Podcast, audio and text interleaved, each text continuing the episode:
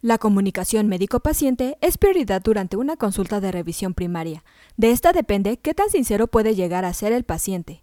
Es por ello que en este episodio te mencionaremos algunas técnicas que te ayudarán a mejorar la comunicación con tu paciente durante una consulta médica. Comenzamos.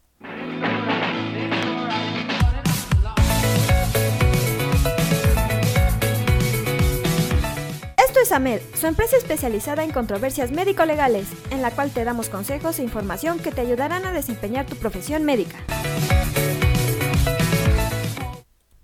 La comodidad y seguridad que transmites dirá si el paciente decide regresar a sus próximas consultas, seguir su tratamiento o si prefiere cambiar de médico.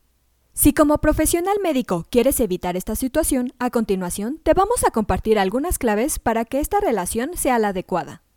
En primer lugar, recuerda cuidar lo que transmites. Al momento de dialogar, la comunicación tiene dos variantes, la verbal y la no verbal, es decir, da igual lo que digas si lo que transmites con los gestos es lo contrario. Esto también se aplica a la comunicación no verbal de tus pacientes. En lo que respecta a la comunicación no verbal, estos son algunos consejos que te van a ayudar a establecer la cercanía adecuada con tus pacientes y el clima de confianza que necesitan. Te recomendamos mirar al paciente. Sobre todo es importante durante el recibimiento y el primer minuto.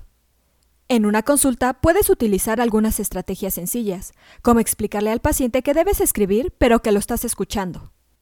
Otro punto importante es el sonreír. Uno de los gestos que una persona puede hacer y que transmite empatía, confianza y bienestar es la sonrisa, por eso hazlo con frecuencia. Recuerda utilizar un tono de voz moderado. Úsalo y varíalo cuando quieras enfatizar las partes más importantes de la charla con tu paciente. Asimismo, te aconsejamos cuidar tu postura y gestos. Siempre debes mostrar una postura relajada e inclinarte hacia adelante para transmitir que eres una persona receptiva y accesible. Un punto importante es realizar una escucha activa. Esta es una herramienta muy poderosa que requiere prestar atención a lo que el paciente dice y participar mediante gestos y expresiones que indiquen que estás escuchando. Con este tipo de escucha vas a obtener más información de tu paciente, reduciendo así su ansiedad, y te dará tiempo a preparar las respuestas y facilita el alcanzar acuerdos. Como segundo punto, te invitamos a cuidar lo que dices y cómo lo dices. La comunicación verbal es muy importante, por ello te mencionamos algunos consejos que puedes tener en cuenta para mejorarla. En primer lugar, recuerda presentarte de forma fácil y rápida, así como utilizar preguntas abiertas y cerradas de forma equilibrada. También te recomendamos evitar los tecnicismos para evitar confundir a nuestros pacientes. Durante la consulta, pide al paciente que repita los puntos claves de tu introducción, para comprobar que está comprendiendo tus indicaciones. Sobre todo, no olvides ser honesto y animar a tus pacientes a participar en el desarrollo de la consulta médica. Lo importante dentro de la comunicación con tus pacientes es el ser empático, y es que la empatía te permite ponerte en la situación del paciente para comprenderlo mejor. Es decir, esto no significa que tengas que modificar tus creencias o actitudes, sino de ser capaz de enfocar la cuestión desde el punto de vista del paciente.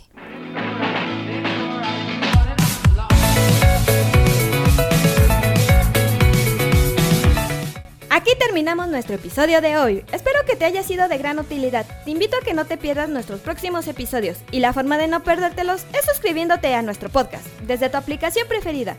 Y si te ha gustado, compártelo en tus redes sociales, con lo que estarás ayudando a otros profesionales de la salud a mejorar dentro de su consultorio o clínica y nos ayudarás a llegar a más personas. Recuerda visitar nuestra página en www.amdl.com.mx, así como en nuestras redes sociales que son Facebook, Instagram y Twitter. Hasta la próxima.